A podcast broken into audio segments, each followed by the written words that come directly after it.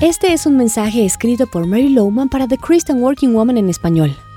El tema de esta semana es ¿qué hacer cuando tu jefe se equivoca? Si has estado por mucho tiempo en el mundo laboral, es probable que te hayas encontrado con un administrador que no hacía bien su trabajo. Así que es importante conocer principios para tratar con jefes sin ética. Alguien en una ocasión me dijo que hay mucho que aprender de un gerente incapaz como de uno bueno. Pienso que eso puede ser verdad, aunque el aprendizaje es más difícil y doloroso.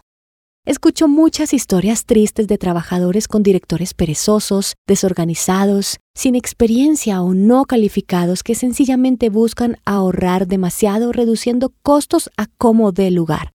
El primer principio a considerar es nuestra actitud hacia aquellos en un lugar de mando. Aunque reconocemos que una posición o nivel no hace a alguien mejor que otra persona, aprendemos claramente de la autoridad en la Biblia. En Romanos 13 dice, Toda persona debe someterse a las autoridades de gobierno, pues toda autoridad proviene de Dios, y los que ocupan puestos de autoridad están allí colocados por Dios. Por lo tanto, cualquiera que se revele contra la autoridad se revela contra lo que Dios ha instituido y será castigado.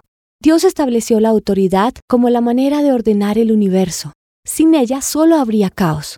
Lo mismo aplica para nuestro entorno laboral. La autoridad es esencial y las personas que la respetan son parte del plan de Dios. Somos llamados a someternos a aquellas personas que Dios ha puesto como líderes. Sin embargo, vemos a muchas personas incompetentes e indignas ocupando esta posición. ¿Puede su autoridad ser algo dado por Dios? Pues sí, incluso cuando no usan bien ni apropiadamente esta facultad. La responsabilidad que tienen es dada por Dios y nosotros debemos respetarlo. Ir en contra es rebelarnos contra el orden de Dios y Pablo dijo que esto trae sobre nosotros castigo. Claro, necesitamos una gracia especial para respetar un administrador incompetente y de esto hablaremos más en el episodio de mañana. Encontrarás copias de este devocional en la página web de christianworkingwoman.org y en español por supresenciaradio.com. Búscanos también en tu plataforma digital favorita. Estamos como The Christian Working Woman en español. Gracias por escucharnos. Les habló Mariana Vargas con la producción de Paola Romero.